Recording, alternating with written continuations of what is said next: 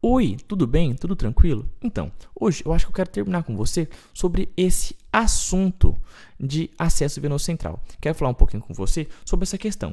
Fizemos o acesso venoso central. Afinal, nosso acesso venoso central chegou onde a gente queria? Como que a gente vai ver isso? Quais são as possíveis complicações caso ele não tenha chegado onde a gente queria?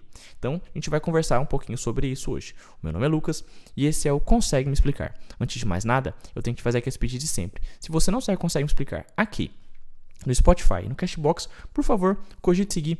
Basta você clicar nesse botãozinho de seguir que você vai estar recebendo todo domingo três novos episódios desse que é o seu, o meu, o nosso podcast. Além disso, eu também te convido a seguir a gente lá no Instagram. O Instagram do Consegue Me Explicar é o arroba consegue me explicar, underline arroba consegue me explicar, underline. Eu te peço desculpa caso tenha alguns barulhos, porque como eu falei, eu estou gravando aqui na cidade onde eu faço faculdade e não na casa dos meus pais, onde é super tranquilo, uma cidade bem menor certo? Tranquilo. Lucas, beleza então. Fiz o meu acesso venoso central. Eu fiz o meu acesso venoso central por meio da técnica de Seldinger. Se eu não me engano, a técnica de Seldinger é aquela famosa.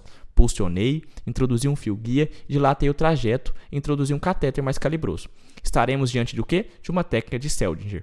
Fiz essa questão e eu fiz até esse acesso venoso central, Lucas, pela subclávia a subclávia direita. Afinal, a subclávia direita ela é mais retilínea. Você me explicou isso. E eu também lembrei que na subclávia direita eu tenho que lembrar de um famoso triângulo, o triângulo de Sedilote. Esse triângulo de Sedilote que fica entre o ventre anterior do esternocleidomastoide, o ventre posterior do esternocleidomastoide eh, mastoide, e a clavícula.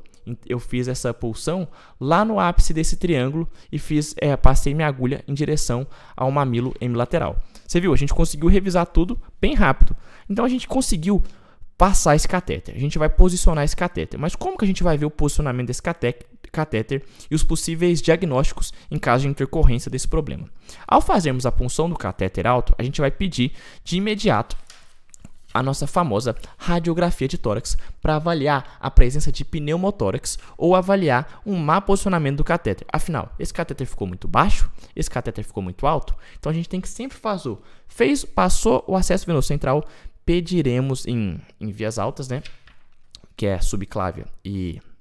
Como é que é o mesmo? É, subclávia e jugular interna, sempre pediremos o, a radiografia para a gente ver como que está essa via alta. Porque a gente pode ter complicações, como por exemplo, pneumotórax, derrame pleural ou erro nesse trajeto. Afinal, ficou muito baixo, ficou muito alto, o trajeto nem chegou onde a gente queria. Então a gente tem que sempre pedir essa radiografia. Lembrar que é importante que a gente não pode liberar, utilizar um catéter sem esses exames complementares. A gente tem que ver o posicionamento desse catéter. Se a gente liberar esse catéter sem ver antes o posicionamento, a gente vai estar prejudicando muito o paciente e podendo matar o paciente. A gente só vai liberar o catéter sem ver o posicionamento em casos de extrema urgência, que é o caso, por exemplo, de uma parada cardiorrespiratória, de um PCR. Em caso de não ocorrência de, de uma extrema urgência, antes de liberar o uso desse catéter, é obrigatório fazer uma radiografia de tórax, porque pela radiografia de tórax a gente vai avaliar o que? Presença de derrame, é, derrame, é, derrame pleural, pneumotórax ou erro no trajeto do catéter. Então é super importante. Porque se você liberar o catéter sem ter essa noção certinho, você pode prejudicar e muito o seu paciente. Beleza? Tranquilo? Isso vai ser muito importante para a vida e para a manutenção da saúde do paciente que você vai estar em suas mãos. Afinal, um catéter mal posicionado não vai chegar, não vai levar a droga que a gente está querendo, não vai levar o medicamento. Se não leva o medicamento, a gente não vai estar tá resolvendo o problema do paciente, a gente pode estar tá piorando o estado do paciente. Um catéter que acaba fazendo um pneumotórax, você vai dificultar muito mais ainda a situação. Claro, não é que tipo assim, todo catéter vai correr um pneumotórax, mas é que a gente tem que ficar de olho nisso. Ou você pode muitas vezes fazer talvez um quilotórax, lembra? Lembrar que quando a gente faz o acesso venocentral subclávio esquerdo, a gente tem que lembrar que a cúpula é mais alta na esquerda, então você pode fazer um quilotórax. Tem esse risco. Então é sempre muito importante, antes de você liberar esse catéter que você conseguiu pegar, fazer uma radiografia de tórax. Estou batendo nesse ponto porque é muito importante. Fazer essa radiografia de tórax é muito importante. A gente também pode falar de algumas complicações gerais do acesso venoso central. Falando de forma rápida, algumas complicações do, é, gerais do acesso venoso central são as infecções por alguns agentes, como por exemplo, Staphylococcus coagulase negativo, Staphylococcus aureus, Enterococos, gram-negativos, cândidas. E o mais comum, no caso femoral, são pulsões centrais não tumetizadas ou implantadas. A conduta vai ser sempre antibiótico terapia e remoção desse catéter com cultura. A trombose é mais comum também em membro superior, em quando você faz pique ou pelo meio de acesso femoral. E o número de pulsões e diâmetro do catéter pode prejudicar e muito e levar a uma trombose. Certo? Tranquilo? Se tem trombose, conduta nossa é o quê? Anticoagulação. Pode também ocorrer hematoma por meio de pulsão arterial invertida e você vai perceber que pode acontecer isso. E outros problemas que são mais raros, mas pode ocorrer, como por exemplo, embolia gasosa, mau funcionamento desse catéter, que pode acontecer, e até a perda do catéter dentro do paciente. Tem esse tudo que é risco.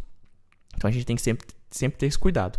O mau funcionamento desse catéter é, é uma coisa que pode acontecer e a gente sempre tem que preferir escolher, no caso do acesso jugular interno ou do subclávio, o lado direito por conta, da por conta de ser mais retilíneo e por conta da gente ter um controle melhor e evitar menos é, possíveis complicações, como é o caso que eu te falei que pode ser percebido por meio da radiografia, que é o derrame pleural, o pneumotórax ou um erro no trajeto desse catéter.